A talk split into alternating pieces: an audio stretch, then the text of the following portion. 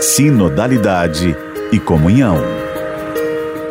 Olá, querido irmão, querida irmã, ouvinte do Sistema Aparecida. Aqui o Padre Vanderlei, missionário redentorista, convidando você a refletir neste momento a sinodalidade em nossa caminhada de igreja. No programa de hoje vamos ver as atitudes que devemos ter é, para viver este espírito sinodal, como nós estamos refletindo ao longo desses dias. Na convocação para o Sínodo de Roma, o Papa Francisco nos traz a lembrança de algo muito presente em seus documentos.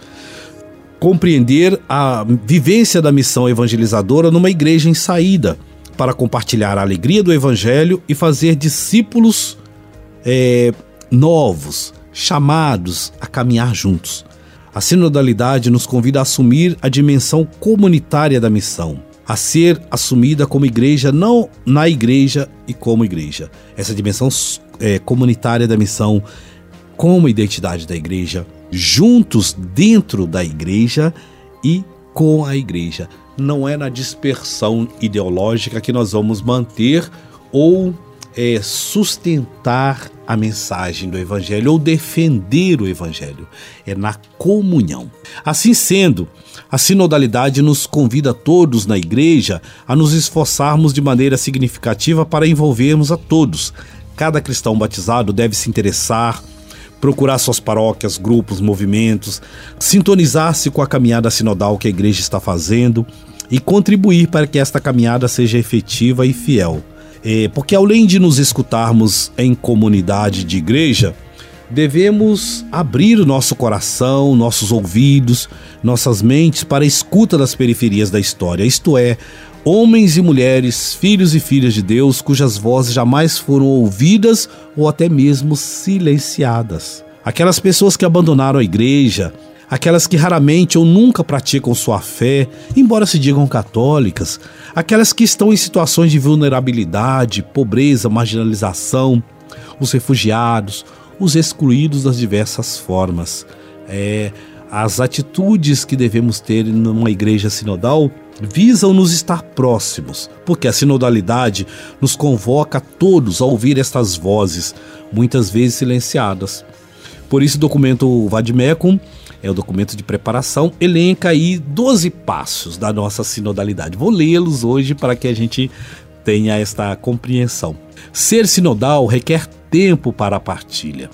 Tempo para a partilha, escuta, conversa, estar juntos.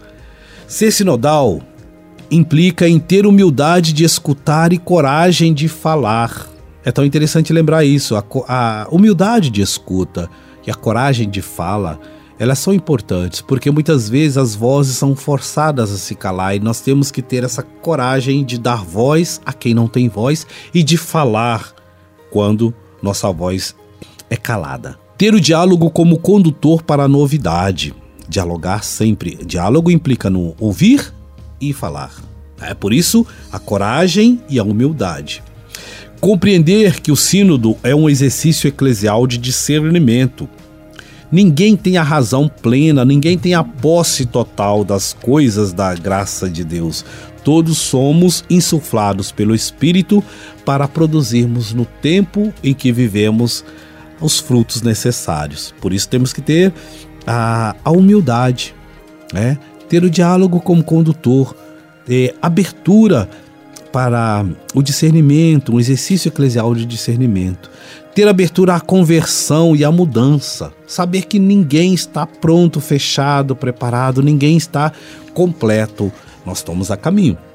Compreender que somos sinais de uma igreja que escuta e caminha. Essa é a grande questão. Todos compreendamos isso, estamos a escuta e a caminho.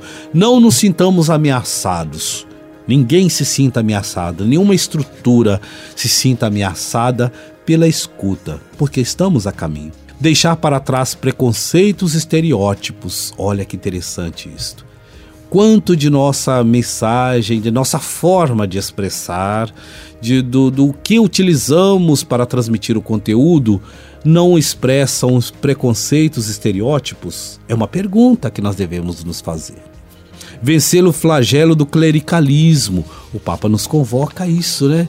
Essa visão é pré-determinada de que alguns são mais privilegiados da graça de Deus do que outros. Não, nós somos todos, pelo batismo, consagrados para o Senhor, reservados, preservados para o Senhor. E devemos manifestar este espírito de comunhão. Outro elemento, curar o vírus da autossuficiência. É quando emanamos esta compreensão sinodal de tempo para escuta, para partilha, coragem de ouvir, coragem de falar, humildade, é, abertura à conversão, o que vai gerar é vencer esse vírus da autossuficiência. Sabemos tudo, entendemos tudo e sabemos até o que é melhor para os outros. Não, o Espírito pode soprar como quer e onde quer. Derrotar as ideologias e dar origem à esperança.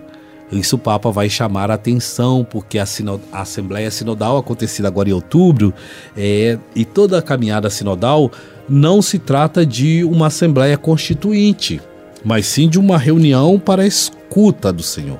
Então ninguém tem essa pretensão de ir lá para defender as suas ideias ou as suas, suas percepções. Estamos lá para juntos fazermos um caminho nos, da escuta do Senhor é, derrotar as ideologias e dar origem à esperança. Eita, que coisa bonita essa, né? A origem à esperança. A igreja, o cristianismo, a proposta de fé baseada, inspirada em Jesus é de gerar no mundo esperança e coragem. Coragem, eu venci o mundo. Coragem, levanta-te e anda. Né? Jesus vai ter essa palavra com aqueles que, no seu contexto, eram marginalizados inclusive os seus discípulos. É, compreender que o Sínodo é um tempo para sonhar e gastar tempo com o futuro que queremos. Por isso, é, devemos ter a disposição para as novidades, mente aberta para a inspiração do Espírito, dentro da escuta de todos, não das ideologias, mas daquilo que é a ação e voz de Deus em cada pessoa.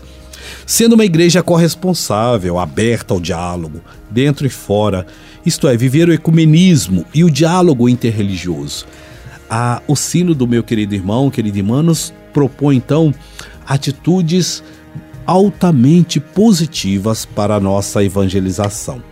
Vivamos então, querido irmão, querida irmã, este espírito sinodal, caminhando sempre juntos. Até amanhã, na copiosa graça do Senhor.